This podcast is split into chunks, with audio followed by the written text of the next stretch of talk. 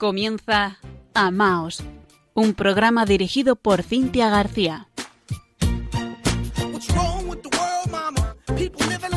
Queridos oyentes de Radio María, muy buenas noches. Hoy es lunes 3 de mayo de 2021. Les saluda Cintia García desde Murcia junto a nuestro compañero Fran Juárez en la edición técnica del programa. Seguimos en este tiempo precioso, un tiempo litúrgico de Pascua de Resurrección en el que Jesús camina con nosotros. Hoy además es el primer lunes del mes de mayo, mes de María, mes especialmente dedicado a honrar a la Santísima Virgen nuestra Madre a tenerla muy presente, meditando sus virtudes, haciendo alguna peregrinación a uno de sus santuarios. Podemos regalarle flores, aunque a ella las que más le gustan son las del rezo diario del Santo Rosario y nos las cambia por bendiciones. Gracias, Madre, y también gracias por tu radio, por Radio María. Este mes comienza una campaña especial en Radio María España. Todo el mes de mayo vamos a estar pidiendo por favor su donativo. Ninguna cantidad económica es pequeña. Todo lo agradecemos muchísimo, con todo el corazón, porque nos ayuda a que esta radio, que no tiene otro tipo de ayudas, pueda seguir adelante y que puedan seguir escuchando programas como este, si, si les gustan, si les ayudan, si los necesitan pueden ayudarnos llamando al teléfono 91 822 8010 o bien a través de la web radiomaria.es. El momento más fuerte de esta campaña del mes de mayo lo tendremos del 10 al 15 del mes, con la maratón. Seguro que la conocen ustedes de otros meses. Pretendemos ampliar, mejorar la red de frecuencias, ayudar al nacimiento y consolidación de Radio María en otras naciones que están más necesitadas que nosotros. Este año será Sudán del Sur, Malawi, Gabón. Cuando ayudamos a Radio María estamos cumpliendo la misión que Jesús resucitado nos dio, id a todo el mundo y proclamar el Evangelio. Pues lo hacemos, pero lo hacemos de una manera más perfecta de la mano de nuestra Madre, porque ella va delante nuestra con Radio María. Este año el lema es Testigos de Esperanza.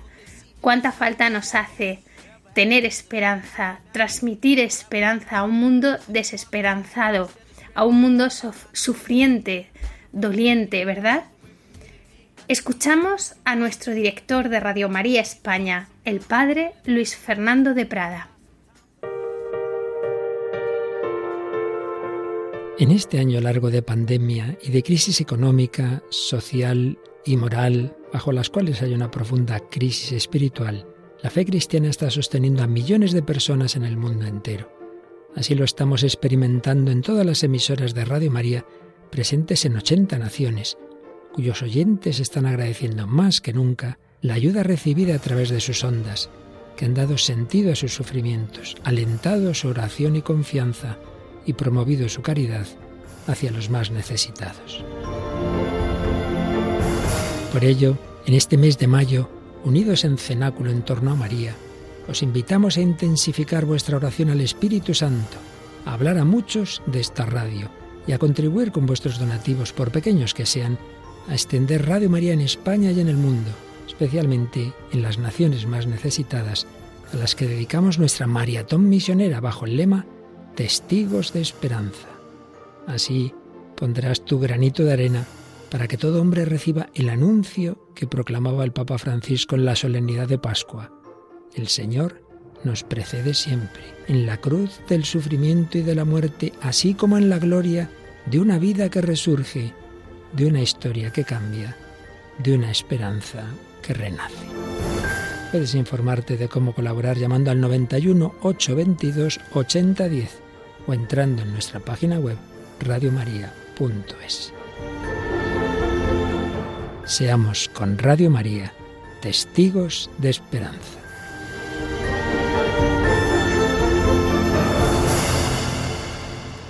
Testigos de esperanza. Contamos con su donativo. Y también para ella y con ella comenzamos el programa de hoy bajo la protección de San José, su castísimo esposo y nuestro patrón de este año. Ellos iluminarán esta noche dedicada a la alegría del amor. Antes les dejamos también por aquí nuestro correo electrónico. Por favor, escríbanos, cuéntenos lo que deseen. Pueden hacerlo a la dirección amaos@radiomaria.es y les recordamos que nos pueden seguir en redes sociales, tanto en Facebook con arroba amaos.radiomaria como en Twitter con arroba amaosrm. Comienza Amaos.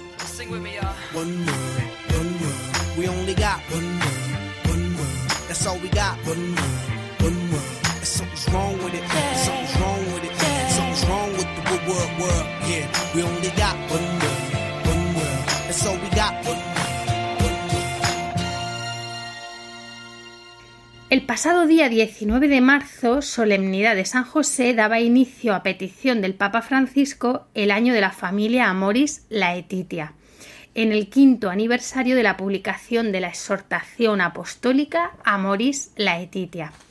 Podemos resumir en tres los objetivos principales de este año especial. Primero, conocer mejor esta exhortación apostólica y madurarla para que las familias descubran con mayor profundidad la belleza y la alegría del amor familiar. Segundo, hacer a la Iglesia más cercana a las familias de todo el mundo, puestas a prueba este último año de pandemia. Proclamar el precioso valor del sacramento del matrimonio, que tiene en sí mismo una fuerza transformadora del amor humano. Y tercero, que la pastoral familiar se convierta en transversal, haciendo a las familias protagonistas, testigos de la importancia de la formación en el verdadero amor, en la verdad del amor y en el don, en la donación de nosotros mismos. El Papa Francisco nos pide creatividad y un impulso pastoral renovado. El mismo día que se presentó este año de la familia Moris Laetitia, en el que estamos ya inmersos, tuvo lugar un congreso con una serie de conferencias preciosas que se pudieron seguir online desde el Pontificio Instituto Teológico Juan Pablo II para el Matrimonio y la Familia en Roma. Su título Nuestro amor cotidiano. Esta noche me haré eco de algunos puntos interesantes que trataron algunos ponentes, en concreto los dos primeros, que nos ayudarán a enfocar parte de esta exhortación apostólica a Moris Laetitia, la alegría del amor. De este modo, Amaos en Radio María España se convierte también en un instrumento al servicio de estos tres objetivos citados que tenemos tan importantes para este año. Pues bien, el cardenal Kevin Joseph Farrell aseguró que Amoris Laetitia es el fruto de un rico camino que involucró no solo a obispos, sino también a operadores de pastoral de familia y sacerdotes. Y este camino permite hoy, en un contexto social y cultural que cambia rápidamente, esto lo sabemos, manteniendo firmes los valores y principios de la familia cristiana, pues ejercitarnos en un nuevo compromiso por parte de la Iglesia, con nuevas adaptaciones. Él destacó que la pastoral de la familia incluye, tomen nota, primero, el acompañamiento de los jóvenes en la búsqueda de sus vocaciones. Segundo, la preparación al matrimonio. Tercero, el acompañamiento de las parejas casadas, sobre todo en los primeros años del matrimonio. Lo necesitan. Cuarto, la educación de los hijos. Quinto, la solidaridad entre las generaciones. Sexto, la misionalidad de las familias. Y séptimo, la espiritualidad conyugal. Todo ello preciosísimo, ¿verdad? Pero también muy complejo, hay que profundizar en ello. Como vemos, no se trata de un sector aislado, sino de un amplísimo radio de acción y evangelización. Haré referencia a un segundo testimonio de este congreso. Fue el del cardenal Angelo de Donatis. Él hizo referencia sobre todo al título del congreso, Nuestro amor cotidiano. Este título es una expresión que podemos leer precisamente en la exhortación de Amoris Laetitia, en el capítulo cuarto, porque es en la vida cotidiana y ordinaria donde el amor va madurando, ¿no? Para ser como un buen vino. Y he aquí que podemos decir que la familia de cada día es la que esconde una increíble riqueza, una riqueza inmensa. Y en esta riqueza se despliega el amor cristiano más auténtico, tal y como se describe en el himno a la caridad escrito por San Pablo, donde vemos algunas características del amor verdadero. Las recordamos. El amor es paciente, es servicial. El amor no tiene envidia, no hace alarde, no es arrogante, no obra con dureza, no busca su propio interés, no se irrita, no lleva cuentas del mal, no se alegra de la injusticia, sino que goza con la verdad. Todo lo disculpa, todo lo cree, todo lo espera, todo lo soporta. Hablaremos después de todo esto con detalle. Este amor extraordinario es el terreno fértil del amor verdadero. Leemos en el punto 31 de Amoris Laetitia. El bien de la familia es decisivo, es decir, es clave para el futuro del mundo y de la Iglesia. Y esto es una respuesta para las expectativas de la persona humana. Hacer caminar a la familia es, por tanto, hacer caminar a la Iglesia y a la humanidad. Este año de, la familia Moris Laetitia es una oportunidad. La familia debería sentir el apoyo de toda la comunidad eclesial. Todos al servicio de la familia, para que la familia sea un signo de esperanza para toda la familia humana.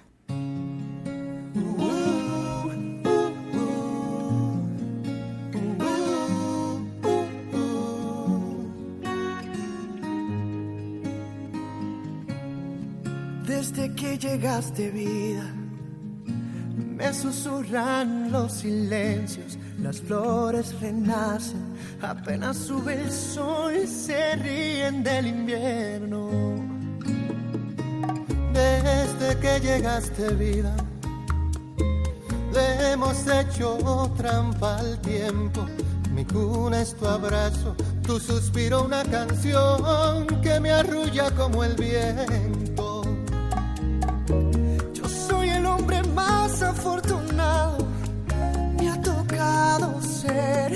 El que conoce cada línea de tu mano, el que te cuida y camina a tu lado.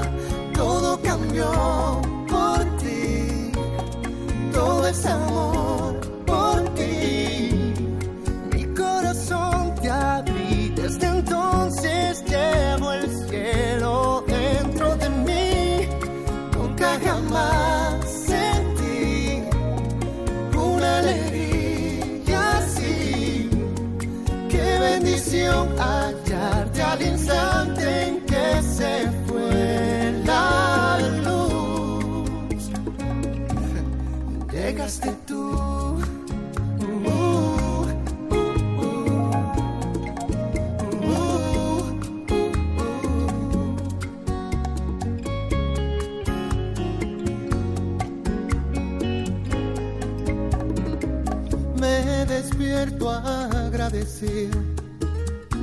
Con tu aire yo respiro, tu sueño y el mío se mezclan en las noches como mares en los ríos.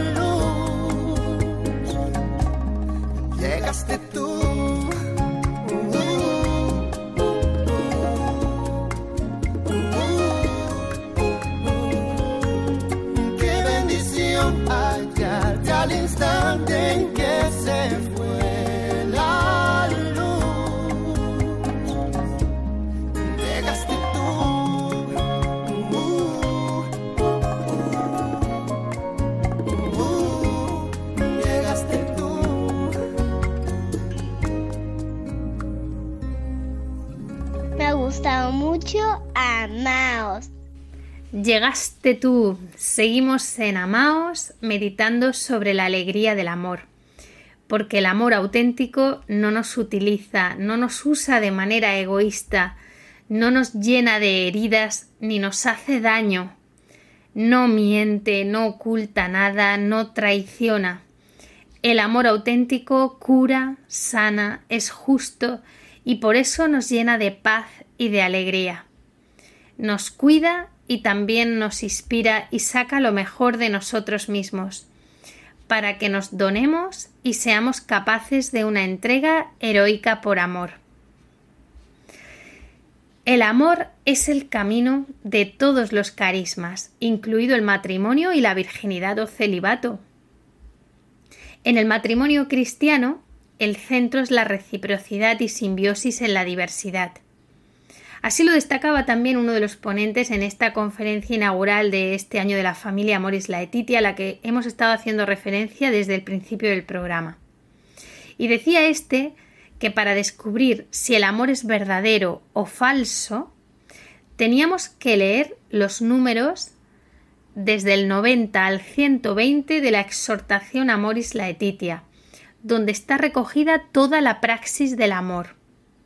Es decir, que el amor se reconoce por su forma de actuar, por su práctica o praxis. Como nos dijo nuestro Señor Jesucristo, por sus frutos los conocerán. Estos puntos, del 90 al 120 de Amoris Laetitia, desarrollan las características del amor verdadero, o, eh, bueno, que las podemos encontrar en la primera carta eh, a los Corintios, ¿no? Capítulo 13, versículos del 4 al 7 eh, de San Pablo, que es el famoso himno a la caridad. Vamos a detenernos en este texto y lo vamos a analizar con ustedes para ver cómo aplicarlo en nuestra vida. Lo recordamos de nuevo. El amor es paciente, es servicial. El amor no tiene envidia, no hace alarde, no es arrogante, no obra con dureza, no busca su propio interés, no se irrita, no lleva cuentas del mal, no se alegra de la injusticia, sino que goza con la verdad. Todo lo disculpa, todo lo cree, todo lo espera, todo lo soporta. Lo analizamos con estos puntos de la exhortación apostólica que nos invita el Papa a analizar este año también, ¿no? A meditar y a madurar. Primero, el amor es paciente. Miramos la paciencia de Dios, que es lento a la ira, y nos deja espacio para el arrepentimiento. Manifiesta su poder ejerciendo la misericordia con nosotros. La palabra de Dios nos dice Desterrad de vosotros la amargura, la ira, los enfados e insultos y toda maldad. Tener paciencia no es dejar que nos maltraten continuamente, claro está, o tolerar agresiones físicas o permitir que nos traten como objetos. El problema es cuando exigimos que las relaciones sean celestiales o que las personas sean perfectas, o cuando nos colocamos en el centro y esperamos que se cumpla solo nuestra propia voluntad. Entonces todo nos impacienta, todo nos lleva a reaccionar con agresividad. Si no cultivamos la paciencia, siempre tendremos excusas para responder con ira y nos convertiremos en personas que no saben convivir, antisociales, incapaces de postergar los impulsos y la familia se convierte en un campo de batalla La paciencia se afianza cuando reconozco que el otro también tiene derecho a vivir en esta tierra junto a mí así como es. No importa si es un estorbo para mí, si altera mis planes, si me molesta con su modo de ser o con sus ideas, si no es todo lo que yo esperaba. El amor tiene siempre un sentido de profunda compasión. Aquí entra la caridad. Profunda compasión que lleva a aceptar al otro como parte de este mundo, también cuando actúa de un modo diferente al que yo desearía. Segundo, el amor es servicial. Veréis, la paciencia está acompañada por una actividad. El amor beneficia y promueve a los demás. El amor no es solo un sentimiento. Amar en la lengua hebrea significa hacer el bien. Como decía San Ignacio de Loyola, el amor se debe poner más en las obras que en las palabras. Así puede mostrar toda su fecundidad y nos permite experimentar la felicidad de dar, la grandeza y la nobleza de donarse, donarse sobreabundantemente, sin medir, sin reclamar pagos, por el solo gusto de dar y de servir. Tercero, el amor no tiene envidia. La envidia es una tristeza por el bien ajeno, que muestra que no nos interesa la felicidad de los demás, ya que estamos exclusivamente concentrados en el propio bienestar. Mientras el amor nos hace salir de nosotros mismos, la envidia nos lleva a centrarnos en el propio yo. En el amor no hay lugar para sentir malestar por el bien del otro. El verdadero amor valora los logros ajenos, no los siente como una amenaza y se libera del sabor amargo de la envidia. Acepta que cada uno tiene dones diferentes y distintos caminos en la vida. Entonces, procura descubrir su propio camino para ser feliz, dejando que los demás encuentren el suyo. En definitiva, se trata de cumplir los dos últimos mandamientos de la ley de Dios. El décimo, no codiciarás los bienes de tu prójimo. También el, el noveno, ¿no? No consentirás pensamientos ni deseos impuros. El amor nos lleva a una sentida valoración de cada ser humano, reconociendo su derecho a la felicidad. Amo a esa persona, la miro con la mirada de Dios Padre, que nos regala todo para que lo disfrutemos. Y entonces acepto en mi interior que pueda disfrutar de un buen momento, esta misma raíz del amor, en todo caso, es la que me lleva a rechazar la injusticia de que algunos tengan demasiado y otros no tengan nada, o lo que me mueve a buscar que también los descartables de la sociedad puedan vivir un poco de alegría. Pero eso no es envidia, sino deseos de equidad. Cuarto, el amor no hace alarde y no es arrogante. Quien ama no solo evita hablar demasiado de sí mismo, sino que además, porque está centrado en los demás, sabe ubicarse en su lugar sin pretender ser el centro. El amor no es arrogante, no se agranda ante los demás. No es solo una obsesión por mostrar las propias cualidades, sino que además se pierde el sentido de la realidad se considera más grande de lo que es porque se cree más espiritual o más sabio. San Pablo dice, la ciencia hincha, el amor en cambio edifica. Es decir, algunos se creen grandes porque saben más que los demás y se dedican a exigirles y a controlarlos, cuando en realidad lo que nos hace grandes es el amor que comprende, que cuida que protege a los débiles.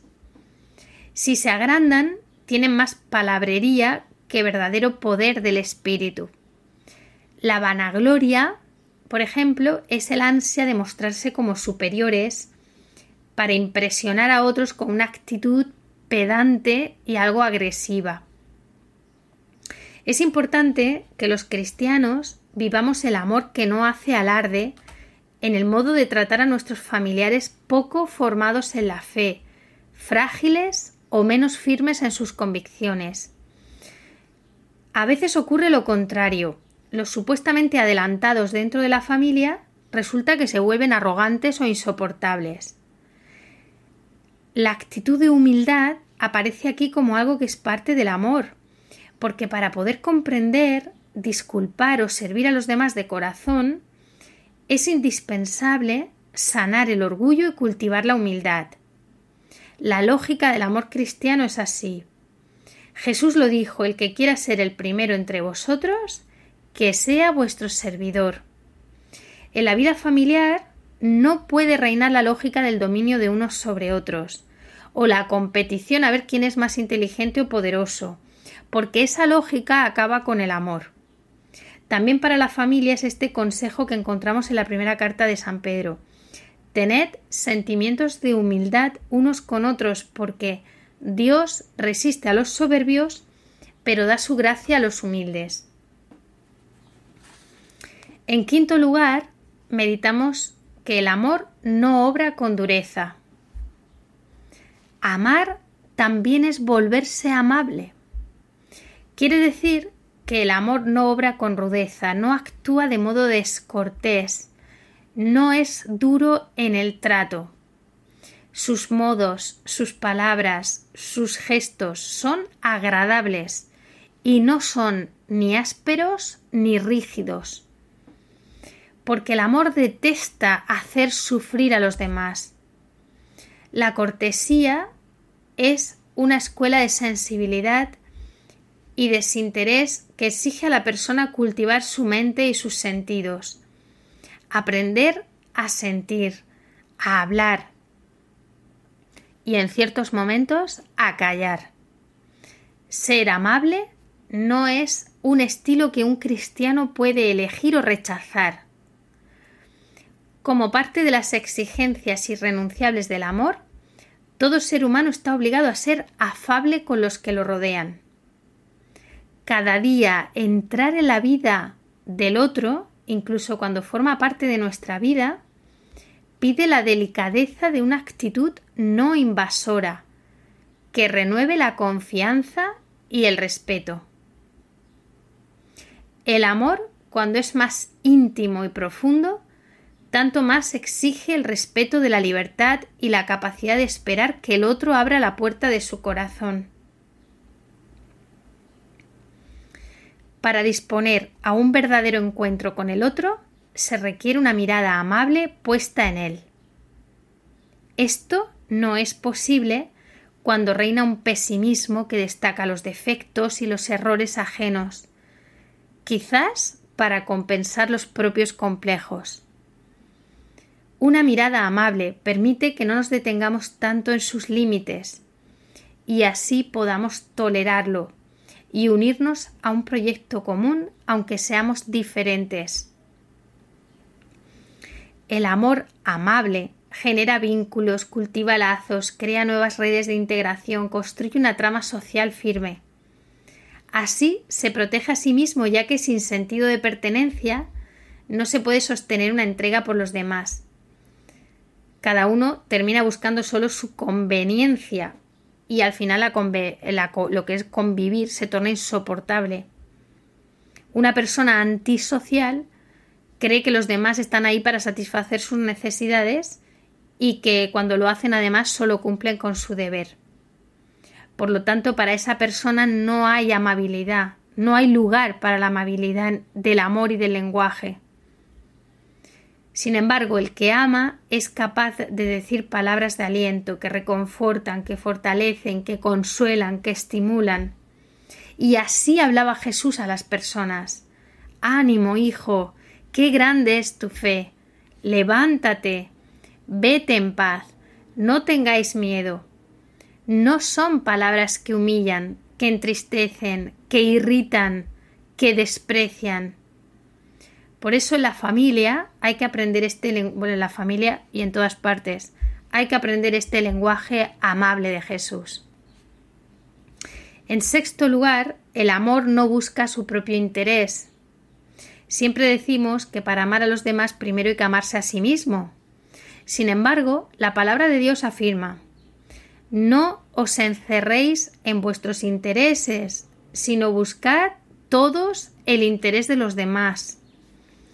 Por lo tanto, hay que evitar el amor, el amor a sí mismo como si fuera más noble que el don de sí a los demás, ¿no?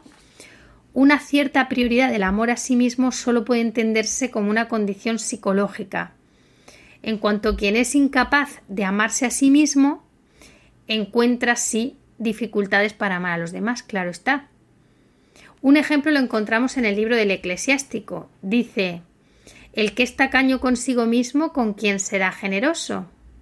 Nadie peor que el avaro consigo mismo.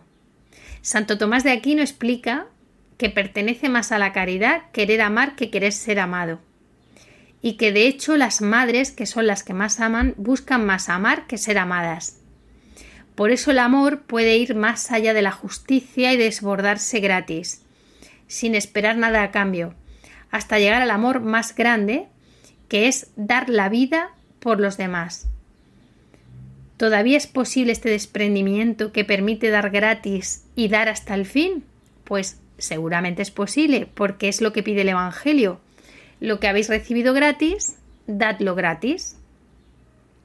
En séptimo lugar, el amor no se irrita. Tela marinera, ¿eh? Bien. La irritación es una reacción interior provocada por algo externo. Se trata de una violencia interna no manifiesta que nos coloca a la defensiva ante otros como si fueran enemigos molestos que hay que evitar. Alimentar esa agresividad íntima no sirve para nada, solo nos enferma y termina aislándonos. La indignación es sana cuando nos lleva a reaccionar ante una injusticia grave, pero es dañina cuando tiende a impregnar todas nuestras actitudes ante los otros. El Evangelio invita más bien a mirar la viga en el ojo propio y los cristianos no podemos ignorar la constante invitación de la palabra de Dios a no alimentar la ira. Nos dice no te dejes vencer por el mal, no nos cansemos de hacer el bien, una cosa es sentir la fuerza de la agresividad que brota y otra es consentirla, dejar que se convierta en una actitud permanente. Dice la escritura, si os indignáis, no lleguéis a pecar, que la puesta de sol no os sorprenda en vuestro enojo. Por ello, nunca hay que terminar el día sin hacer las paces en la familia. ¿Y cómo debemos hacer las paces? ¿Poniéndonos de rodillas? No. Solo un pequeño gesto, algo pequeño y vuelve la armonía familiar. Basta una caricia sin palabras. Pero nunca terminar el día en familia sin hacer las paces. La reacción interior ante una molestia que nos causen los demás debería ser ante todo bendecir en el corazón, desear el bien del otro, pedir a Dios que libere a esa persona y que la sane.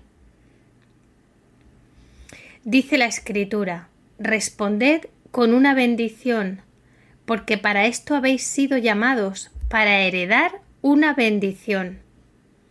Si tenemos que luchar contra un mal, hagámoslo, pero siempre digamos no a la violencia interior. En octavo lugar tenemos el punto el amor no lleva cuentas del mal. Otro punto difícil, ¿eh? Vamos, vamos a, meditarlo gracias a, a Moris Laetitia. Si permitimos que un mal sentimiento penetre en nuestras entrañas, dejamos lugar a ese rencor que se añeja en el corazón. Tomar en cuenta el mal, llevarlo anotado, es ser rencoroso. Lo contrario es el perdón, un perdón que se fundamenta en una actitud positiva que intenta comprender la debilidad ajena y trata, trata, de buscarle excusas a la otra persona, como Jesús cuando dijo Padre, perdónalos porque no saben lo que hacen. Pero la tendencia nuestra no es esa. La tendencia nuestra suele ser la de buscar más y más culpas, la de imaginar más y más maldad, la de suponer todo tipo de malas intenciones y así el rencor va creciendo y se arraiga. De ese modo, cualquier error o caída del cónyuge puede dañar el vínculo amoroso y la estabilidad familiar. El problema es que a veces se le da a todo la misma gravedad, con el riesgo de volverse crueles ante cualquier error ajeno. Hay una justa reivindicación, por supuesto, de los propios derechos, eh, pero se puede convertir en una persistente y constante sed de venganza más que en una sana defensa de la propia dignidad. Que por supuesto esto es, mm, esto es coherente y esto ha de ser así. Cuando nosotros hemos sido ofendidos o desilusionados, el perdón es posible y deseable, pero nadie dice que esto sea fácil.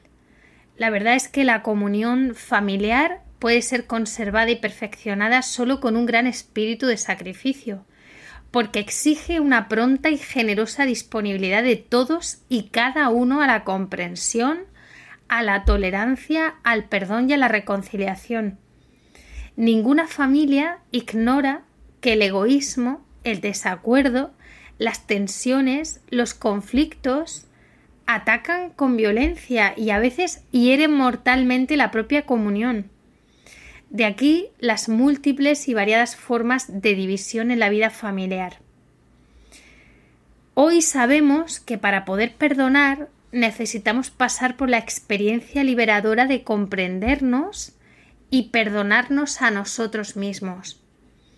Tantas veces nuestros errores o la mirada crítica de las personas que amamos nos han llevado a perder el cariño hacia nosotros mismos. Eso hace que terminemos guardándonos de los otros, escapando del afecto, llenándonos de temores en las relaciones interpersonales. Entonces, poder culpar a, otros se convierte en un falso alivio. Hace falta orar con la propia historia, aceptarse a sí mismo, saber convivir con las propias limitaciones e incluso perdonarse para poder tener esa misma actitud con los demás. Pero esto supone primero la experiencia de ser perdonados por Dios, justificados gratuitamente y no por nuestros méritos. Fuimos alcanzados por un amor previo a toda obra nuestra, que siempre da una nueva oportunidad, nos promueve, nos estimula. Si nosotros aceptamos que el amor de Dios es incondicional, que el cariño del Padre no se debe comprar ni pagar, entonces podremos amar más allá de todo, perdonar a los demás aun cuando hayan sido injustos con nosotros. De otro modo, nuestra vida familiar dejará de ser un lugar de comprensión, acompañamiento y estímulo y será un espacio de permanente tensión y de mutuo castigo. El noveno punto es que el amor no se alegra con la injusticia, sino que goza con la verdad. Existe una actitud venenosa del que se alegra cuando ve que se le hace una injusticia a alguien. Es esa malicia del corazón. Indica que hay algo negativo que está afincado en el secreto del corazón de la persona. El amor goza con la verdad, se alegra con el bien del otro cuando se reconoce su dignidad, cuando se valoran sus capacidades y sus buenas obras. Y eso es imposible para quien necesita estar siempre comparándose o compitiendo, incluso con el propio cónyuge, hasta el punto de alegrarse secretamente por sus fracasos.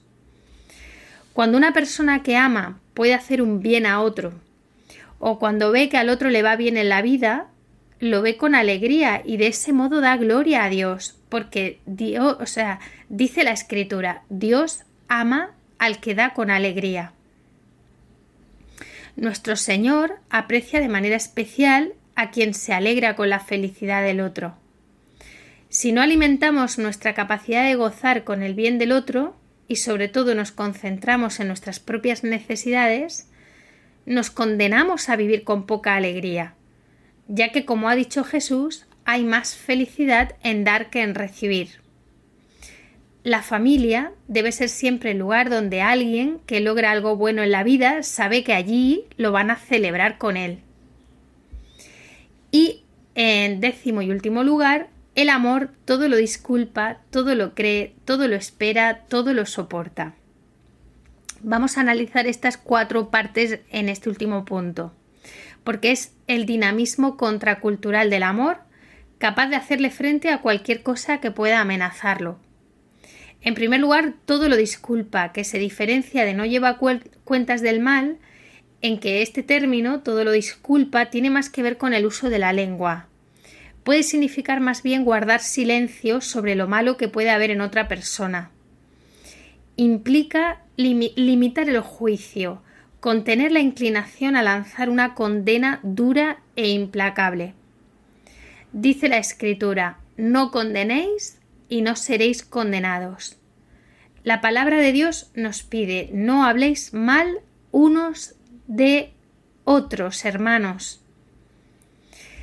Detenerse a dañar la imagen del otro es un modo de reforzar la propia, de descargar los rencores y envidias sin importar el daño que causemos. Muchas veces se nos olvida que la difamación puede ser un gran pecado, una seria ofensa a Dios, cuando afecta gravemente la buena fama de los demás, ocasionándoles daños muy difíciles de reparar. Por eso la palabra de Dios es tan dura con la lengua, diciendo que es un mundo de iniquidad, que contamina a toda persona como un mal incansable cargado de veneno mortal si con ella maldecimos a los hombres creados a imagen de Dios. El amor cuida la imagen de los demás con una delicadeza que lleva a preservar incluso la buena fama de los enemigos. Esto ya es para nota. En la defensa de la ley divina, nunca debemos olvidarnos de esta exigencia del amor. Los esposos que se aman y se pertenecen hablan bien el uno del otro, intentan mostrar el lado bueno del cónyuge más allá de sus debilidades y errores. En todo caso, guardan silencio para no dañar su imagen. Pero no es solo un gesto externo, sino que brota de una actitud interna. Tampoco es ingenuidad, sino amplitud de miras. Esos defectos son solo una parte, no, la totalidad del ser del otro.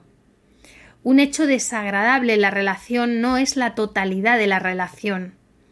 Todos somos una compleja combinación de luces y de sombras. El otro no es solo eso que a mí me molesta, es mucho más que eso. Por la misma razón, razón no le exijo que su amor sea perfecto para valorarlo. Me ama como es y, con, y como puede, con sus límites, pero que su amor sea imperfecto no significa que sea falso o que no es real. Es real, pero limitado y terreno. Por eso si le exijo demasiado, me lo hará saber de alguna manera, ya que no podrá ni aceptará jugar el papel de un ser divino ni estar al servicio de todas mis necesidades. El amor convive con la imperfección, la disculpa y sabe guardar silencio ante los límites del ser amado. En segundo lugar, todo lo cree significa la confianza. Ya sabes que creer y confiar siempre van unidos. No se trata solo de no sospechar que el otro esté mintiendo y engañando. La misma confianza es la que hace posible la relación en libertad. No es necesario controlar al otro, seguir minuciosamente sus pasos para evitar que se escape de nuestros brazos. El amor confía, deja libertad, renuncia a controlarlo todo, a poseer, a dominar y esa libertad que hace posible espacios de autonomía, apertura al mundo y nuevas experiencias, permite que la relación se enriquezca y no se convierta en un círculo cerrado sin horizontes. Así los cónyuges, al reencontrarse, pueden vivir la alegría de compartir lo que han recibido y aprendido fuera del círculo familiar. Al mismo tiempo hace posible la sinceridad y la transparencia, porque cuando uno sabe que los demás confían en él y valoran la bondad básica de su ser, entonces sí se muestra tal cual es sin ocultamientos. Si reina la confianza, brota la verdadera identidad y espontáneamente se rechaza el engaño, la falsedad o la mentira. En tercer lugar, todo lo espera, que quiere decir que el amor no desespera del futuro. Esto indica la espera de quien sabe que el otro puede cambiar. Siempre es posible una maduración, un sorpresivo brote de belleza, que las potencialidades más ocultas de su ser germinen algún día. Implica aceptar que algunas cosas no sucedan como uno desea, pero que quizás Dios escriba derecho con líneas torcidas, como se dice siempre, ¿no? Con las líneas torcidas de una persona y que incluso saque algún bien de los males mm, que ella no logre superar en esta tierra. Y aquí se hace presente la esperanza en todo su sentido, porque incluye la certeza de una vida más allá de la muerte. Y allí el verdadero ser de esta persona brillará con toda su potencia de, de bien y de hermosura. Nos permite, en medio de las molestias de esta tierra, contemplar a esa persona con una mirada sobrenatural. Y en cuarto lugar, y, finalizamos este punto, soporta todo. Soportar todo significa que sobrelleva con espíritu positivo todas las contrariedades. Es mantenerse firme en medio de un ambiente hostil. No consiste solo en tolerar algunas cosas molestas, sino que es algo más amplio. Es una resistencia dinámica y constante capaz de superar cualquier desafío. El amor, o sea, es, es amor, ¿eh? es amor a pesar de todo, aun cuando el contexto nos invite a otra cosa. Es un heroísmo tozudo, una potencia en contra de toda corriente negativa, una opción por el bien que nada puede derribar.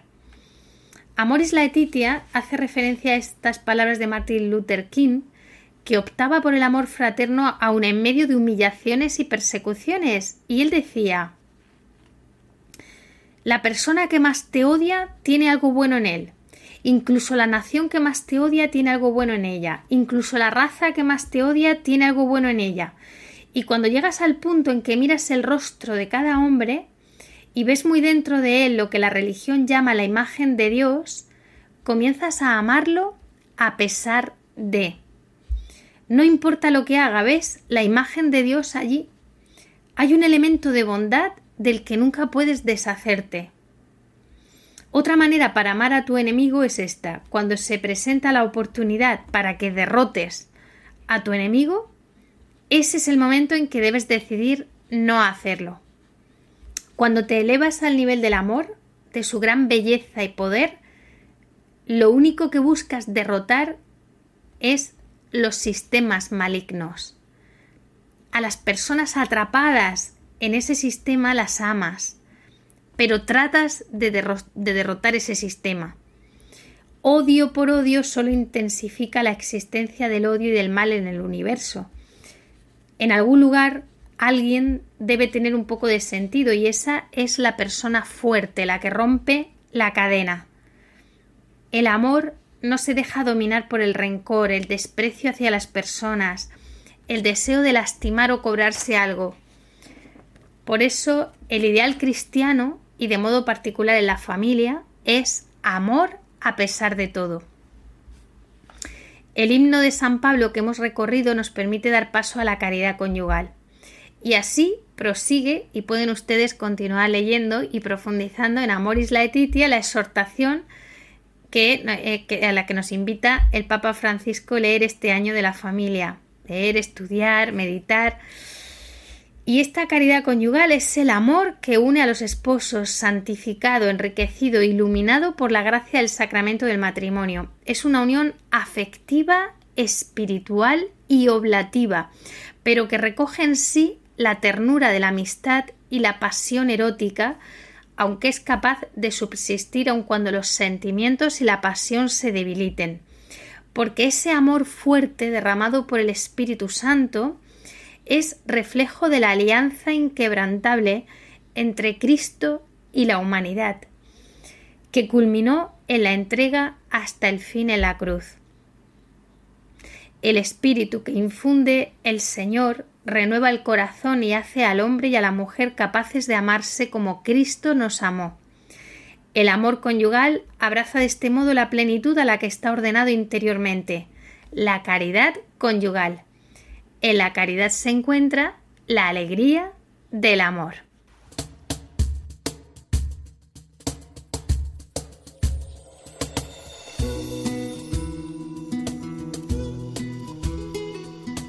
No le tengo miedo a la escalera. Cuanto más se eleva, más alto quiero subir y trepar como una enredadera que entre las piedras ha aprendido a vivir. Yo voy a seguirte en este viaje porque a mí me han hecho de coraje como a ti.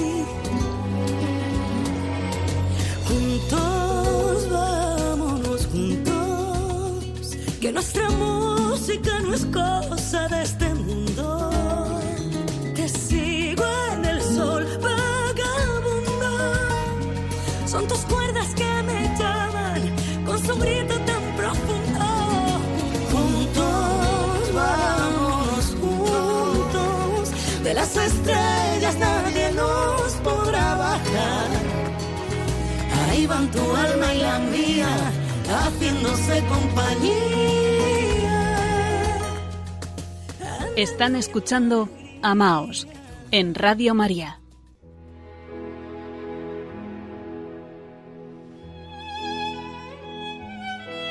Cerramos este programa con una oración compuesta por el Papa Francisco en 2014 para la familia. Oremos. Jesús, María y José, en vosotros contemplamos el esplendor del verdadero amor. A vosotros confiados nos dirigimos.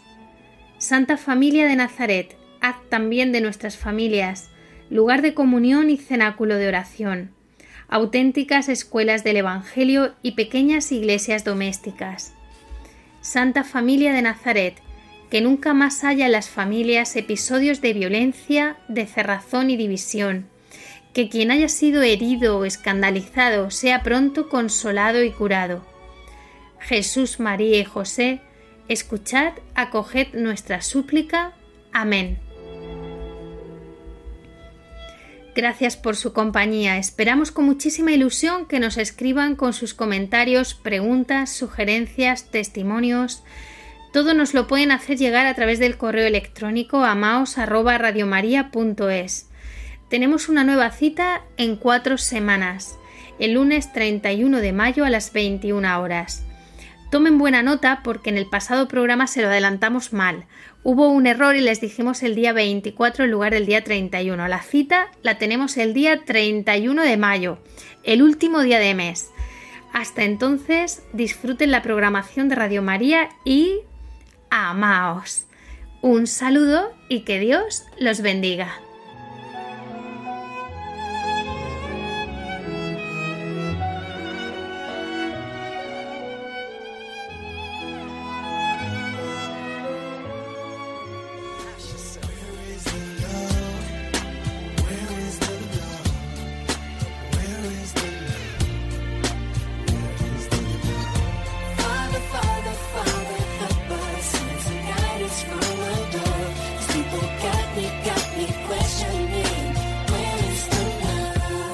Escuchado Amaos, un programa dirigido por Cintia García.